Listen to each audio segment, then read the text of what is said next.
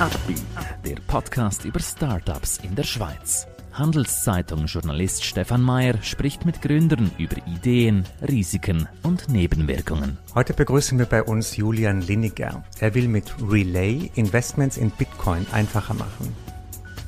Sie wollen selber eine Firma gründen? Warum nicht? Dafür brauchen Sie aber starke Partner. Einer davon ist die Credit Suisse. Mehr Informationen unter credit-swiss.com/Unternehmer. Herzlich willkommen, Julian Linniger, der Gründer von Relay. Genau, hallo, vielen Dank, dass ich hier sein darf. Julian, erklär uns doch am Anfang erstmal ein bisschen, was ist euer Business, wo seid ihr zu Hause? Du hast vorhin gemeint, ihr seid virtuell unterwegs. Wer seid ihr? Genau, also wir sind grundsätzlich ein virtuelles internationales Team, haben aber ein Office und einen Hauptsitz in Zürich an der Langstraße. Und genau, wir sind das einfachste Bitcoin Investing App made in Switzerland. Also wir versuchen wirklich äh, das Investieren in Bitcoin so einfach wie möglich zu machen, direkt vom Smartphone, vom eigenen Bankkonto aus kaufen, verkaufen, automatische Sparpläne, ganz easy für äh, ganz alte Leute, ganz junge Leute, für jedermann und jede Frau. Ich bin ja sehr spät in Bitcoin eingestiegen, wahrscheinlich zu spät, ungefähr vor einem Jahr. Äh, wann hast du denn angefangen damit? Das erste Mal kam ich in Berührung mit Bitcoin etwa in 2015, also war noch ziemlich früh, da war ein Bitcoin noch so um die 400, 500 Franken, äh, habe mich da aber nicht richtig reingelegt dann, sondern habe eigentlich auch noch ein bisschen zugewartet und war auch noch nicht so voll überzeugt bis dann Anfang 2017, als ich, als ich dann wirklich gemerkt habe, okay, das geht äh, nicht mehr weg, das ist wirklich eine spannende Sache und habe dann wirklich auch mich äh, äh schlau gemacht und recherchiert und dann auch wirklich richtig angefangen zu investieren. Und Ende 2017 war dann klar für mich, okay, da will ich mich auch beruflich drin ähm, weiterentwickeln und 100 Prozent äh, darin tätig sein. Es gibt jetzt ja viele Plattformen, oder relativ viele Plattformen, wo man Bitcoins äh, kaufen kann. Äh, was sind denn eure größten Unterscheidungsmerkmale? Genau, es gibt grundsätzlich ganz viele verschiedene Exchanges und Apps und so weiter, wo man Bitcoin kaufen und verkaufen kann. Wir sind einfach zehnmal einfacher und zehnmal privater als alle anderen. Also wir sind die einzigen, die mir bekannt sind, wo du wirklich hinkommen kannst und ohne dass du dich anmelden musst, kein Konto, keine Registrierung, du musst nicht mal deine E-Mail-Adresse oder Te Telefonnummer angeben, ähm, du musst keine Dokumente hochladen, kein Account erstellen, nichts. Du kannst wirklich das App runter, die App runterladen, innerhalb von einer Minute hast du deine ersten Bitcoins gekauft. Und das ist wirklich diese Einfachheit, dass eben wirklich auch pensionierte Leute äh, oder Kinder da das mhm. äh, machen können. Diese Einfachheit gibt es noch nicht auf dem Markt. Und eben auch die Privatsphäre, also wir halten, wir sammeln und halten keine Kundendaten bei uns. Das gibt es so bisher noch nicht. Aber warum ist denn das so einfach bei euch? Gibt es keine Vorschriften in diesem Bereich? Es gibt natürlich sehr mhm. viele Vorschriften, genau. Wir haben einfach einen Weg gefunden, rechtlich und technisch gesehen, wie wir das äh, anbieten können, gerade jetzt eben aus der Schweiz, ähm, ohne diese ganze äh, Kundenverifizierung. Das hat damit zu tun, dass wir nie das Geld halten von unseren Kunden, dass wir selbst auch keine Investmententscheidungen treffen für unsere Kunden und ähm, dass wir natürlich entsprechende Regularien erfüllen, wir uns aber in einer Limite befinden, wo wir nicht eben die ganze ganzen Kunden, Kundengelderplausibilisierung und Kundenverifizierung machen müssen. In der Schweiz liegt diese GWG-Bestimmung oder diese Limite bei 1000 Schweizer Franken pro Tag pro Kunde und diese und entsprechende andere Regulierungen halten wir ein, müssen eben aber in diesem Geldwechselgeschäft, wir sind wie eine Wechselstube, wie ein Geldautomat, äh, da müssen wir ähm, keine Lizenzierung von der FINMA oder von der SRO äh, haben und können eben dann trotzdem diese äh, einfachen kleinen Geschäft, Geldgeschäfte tätigen. Begrenzt das nicht gleichzeitig euer Wachstum, wenn ihr so eine gewisse Obergrenze habt bei den Summen? Genau, das ist eigentlich auch wirklich nur ein erster Schritt. Also wir haben die Hypothese gehabt, dass eben Leute wirklich gerne äh, ganz schnell, ganz einfach investieren wollen. Da sind wir aber limitiert, das ist klar. Wir haben jetzt aber auf dem Markt eigentlich sehr gute erste Zahlen, gute erste Traction äh, erhalten und damit die Rückmeldung des Marktes, okay, Leute wollen dieses einfach investieren. Von da aus kann es aber jetzt natürlich weitergehen. Da haben wir mit der entsprechenden Finanzierungsrunde, die wir jetzt aufgenommen haben, große Pläne, wie wir da auch natürlich Leuten, die dann mehr investieren, investieren wollen, das ermöglichen können. Aber es ist eigentlich so der erste Schritt, das erste Onboarding, die erste, der erste Schritt in die Welt des Bitcoin ermöglichen wir jetzt und dann, wenn Leute dann eben größere Beträge investieren wollen, werden wir das äh, ermöglichen bis Ende diesen Jahres. Da wird noch viel, äh, viel Neues jetzt rauskommen dann. Was kannst du uns da schon verraten in Umrissen vielleicht, was ihr da vorhabt? Ja, also grundsätzlich haben wir jetzt einfach wirklich Kleinkunden, Leute, die mal mit eben weniger als 1000 Franken investieren wollen. Äh, das können wir ohne äh, KYC, AML, Verifizierung machen.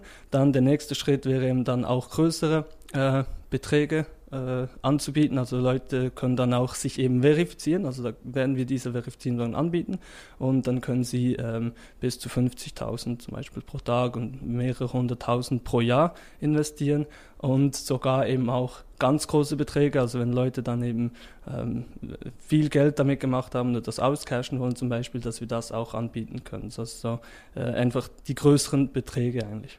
Was fasziniert dich denn persönlich an diesem Thema Bitcoin? Viele, die damit zu tun haben, haben ja so ein bisschen was, soll ich sagen, die sehen darin wirklich so eine Revolution oder wirklich so eine, es wird die Welt komplett verändern. Bist du auch so jemand, der das denkt? Ja, würde ich schon sagen. Ja, also ich glaube, ich habe im traditionellen Finanzsystem auch etwas gearbeitet, habe mich da äh, schlau gemacht, ähm, habe viel darüber gelesen und finde, dass das eigentlich nicht wirklich eine Zukunft hat, so wie das jetzt gemanagt wird. Ähm, hohe Inflation, schwierig zu sparen, äh, alle Märkte mega überbewertet. Ähm, und grundsätzlich sehe ich schon in Bitcoin eine, eine Lösung dafür, ähm, also eine Lösung, wie äh, wir wieder sparen können, äh, ohne Inflation das Geld und den Staat eigentlich trennen, sodass der Staat nicht weiterhin eben einfach random Geld drucken kann. Im 2020 wurden alleine 20 Prozent allen US-Dollars äh, äh, äh, gedruckt. Also das sind wie irgendwo, kann das wie nicht sein, oder? Und bei Bitcoin ist das halt eben alles äh, durch Software, durch Mathematik ähm, gesteuert und darin, glaube ich, haben sehr viele Leute in der Zukunft mehr Vertrauen als in unser traditionelles Finanzsystem.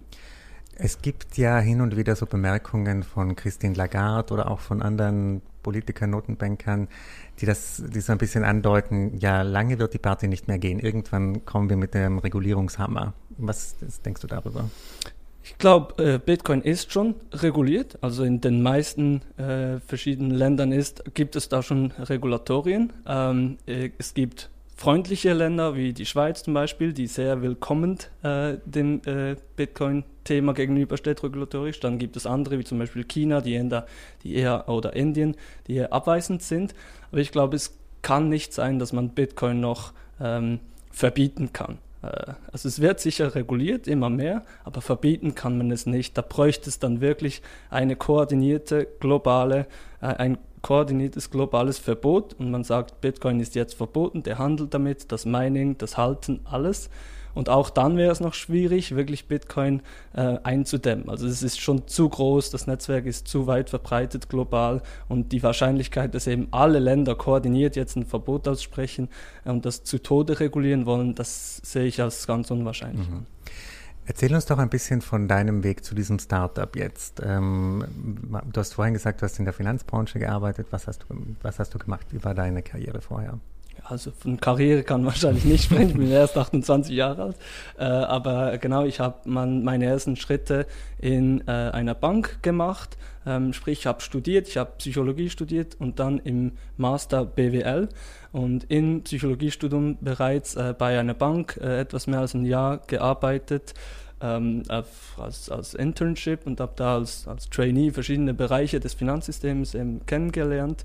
Ähm, habe dann auch äh, hab dann Militär gemacht, also ich war ein Jahr im, im Militär äh, als, als Leutnant, also die Offizierschule und so weiter gemacht. Dann zwischen den beiden Studiengängen war ich in äh, Australien, habe dort äh, auch bei einem Growth Startup eigentlich mal ein, ein, Praktikum machen können, direkt dem CEO unterstellt. Das war mega spannend. Also Welches diese, Business war das? Das war ein äh, äh, Recruiting-Business. Also es ist mittlerweile das größte, die größte Recruiting-Firma von ähm, Australien. Die machen dreistellige Millionenbeträge ähm, in, in Revenue mittlerweile. Äh, und genau, dann noch im, im Studium, im Masterstudium habe ich ein Exchange-Semester gemacht im Silicon Valley, dort auch so Unternehmensluft geschnuppert. Also ich war immer sehr interessiert an eben Startup und, und Unternehmertum äh, und kam dann nach Hause eigentlich von diesem Exchange-Semester und habe gesagt, doch, ich muss da selbst was anfangen. Habe dann eben in der Unternehmensberatung noch gearbeitet, etwa vier Jahre während dem Studium und dann auch nach dem Studium dann eine eigene erste Firma äh, eröffnet. Das war auch in der Un Unternehmensberatung, aber mit Fokus eben auf Crypto-Assets, Bitcoin und so weiter. War nicht extrem erfolgreich, mhm. aber gibt es immer noch. äh, und jetzt äh, eben da das, äh, die, das Projekt Relay ist dann jetzt wirklich mein Baby und mein Herzensprojekt, das jetzt auch sehr gut läuft zum Glück und ich kann mich da jetzt voll verwirklichen. Äh, gab es bei deinem Beratungsprojekt einfach zu wenig Nachfrage von Leuten, weil das Thema noch nicht so präsent war? Oder woran würdest du sagen, hat das gelegen? Genau, ich glaube, das haben wir halt Anfang 2018 gestartet und da war auch wirklich das Interesse noch sehr klein. Wir haben uns fokussiert auf Banken, Finanzdienstleister, ähm, eigentlich Vermögensverwalter und so weiter. Und da sind wir wirklich noch auf, auf sehr taube Ohren und, und äh, geschlossene Türen gestoßen. Also da hat jeder noch gesagt, ja, das geht wieder vorbei, das ist das, da müssen wir uns nicht beschäftigen damit. Wir haben dann schon das eine oder andere interessante Projekt gemacht mit fortschrittlichen kleinen Banken vor allem oder auch inter, internationalen Banken. Aber man hat wirklich gemerkt, das Thema, das ist noch viel zu früh. Äh, jetzt, drei Jahre später, glaube ich, würde diese Firma wahrscheinlich, wenn wir da etwas Gas geben würden, äh, wäre, das, äh, wäre das lukrativer und würde es mehr auf Anklang stoßen. Mhm. Ja. Was machst du denn jetzt in deinem neuen Startup anders als bei deinem alten? Also auch so vielleicht von deiner Einstellung, Führungsphilosophie. Was hat sich denn verändert? Ja, also es ist schwierig halt zu vergleichen, weil das alte, das war nicht wirklich ein Startup. Das war wirklich eigentlich eine Beratung. Wir haben unsere Zeit verkauft. Äh, und jetzt beim neuen Startup haben wir wirklich ganz ein anderes Mindset, weil das wirklich ein, ein, ein global skalierbares Ding ist. Äh, da geht man auch ganz anders vor. Da macht man mal ein MVP, schaut mal, ob das funktioniert. Wenn ja, sucht man sich etwas Business Angel Money und bringt das auf den Markt, versucht da die Nachfrage zu validieren. Ja, und dann kann man mehr Geld aufnehmen und versucht in eine Wachstumskurve ähm, reinzukommen. Dann kann man wieder mehr Geld aufnehmen. also das ist die, diese, diese Schritte sind ganz anders bei einem Growth Startup als bei einem das, das, die Firma vorher war halt eine Beratungsfirma, eigentlich ein KMU. Mhm. Wie ist denn deine Einstellung so zur Schweizer Startup-Szene? Du bist ja aktiv auf LinkedIn, gut vernetzt. Ähm, wie wichtig ist dir das, diese, dieses Netzwerken? Bist du ständig auf Events gewesen vor Corona oder wie, wie hast du dich da aufgestellt? Ich denke, das ist es ist unglaublich wichtig, das richtige Netzwerk zu haben. Nicht einfach Netzwerken und an jedem, an jedem Event sein und irgendwie äh, jeden Inst Instagram- und LinkedIn-Trend mitmachen. Das, das bringt sicher nichts. Aber es ist unglaublich wichtig, wirklich äh, mit den richtigen Leuten vernetzt zu sein, mit wichtigen anderen äh, Startup-Unternehmern, sich da regelmäßig auszutauschen, Best Practices. Ähm, dann vor allem auch halt mit ähm, mit erfolgreichen Ex-Unternehmern, die die dann auch wieder als Business Angels eventuell weiterhelfen, Guidance geben können ähm, und ein guter Advisor um sich herum scharen, gut, einen guten Verwaltungsrat. Gerade wir als junge Unternehmer müssen da wirklich noch viel profitieren äh, von, von den Erfahrungen, die ältere äh, Leute schon gemacht haben, die auch schon eine Karriere hinter sich haben. Und dann vor allem eben zu Investoren. Also ich glaube, das, das ist uns am schwierigsten gefallen, äh, Investoren zu finden. Zuerst eben Angel-Investoren und dann Venture Capitalists und da ein gutes Netzwerk zu haben, das ist einfach key. Also ich glaube, du kannst die beste Idee haben, das beste Team. Wenn du nicht irgendwie vernetzt bist mit den richtigen Leuten, dann wird es mega schwierig, mhm. Geld aufzunehmen. Und ohne Geld aufzunehmen, schaffst du es einfach nicht als, als ein Growth Tech Startup. Du hast den Begriff genannt, äh, ein gutes Netzwerk. Was wäre für dich ein schlechtes Netzwerk? Wann merkt man, okay, eigentlich mein Netzwerk bringt mich nicht weiter? Was sind so Alarmsignale vielleicht? Ja, wenn, wenn einfach viel gelabert wird, viel geredet wird und wenig getan wird. Also mhm. du merkst, du merkst, wenn Leute dir wirklich helfen wollen und Sachen an den Boot, auf den Boden bringen, die helfen mit den richtigen Kontakten wiederum, die helfen mit den richtigen Tipps, ähm, die helfen mit, äh, also einfach wirklich dir helfen und die dich weiterbringen.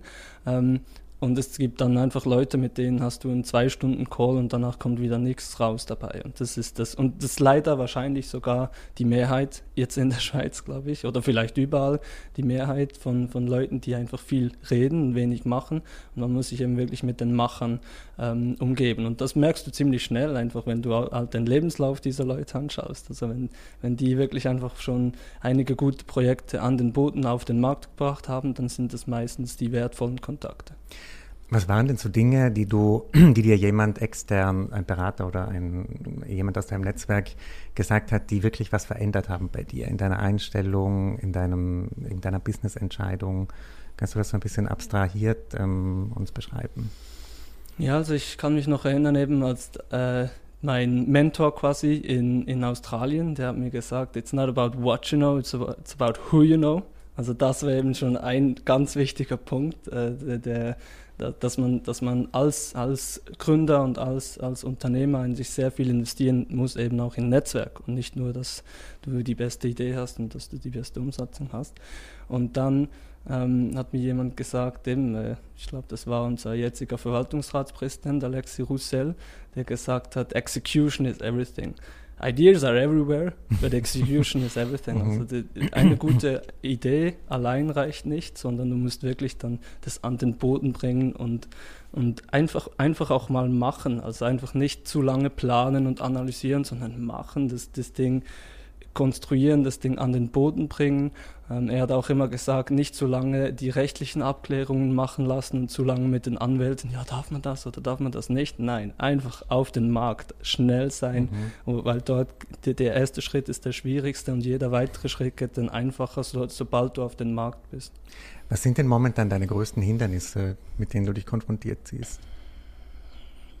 Äh, das größte Hindernis war wirklich das Fundraising, also das war mega schwierig. Zum Glück sind wir jetzt gerade in, in im Closing einer, einer größeren Runde. Das hat jetzt soweit äh, geklappt.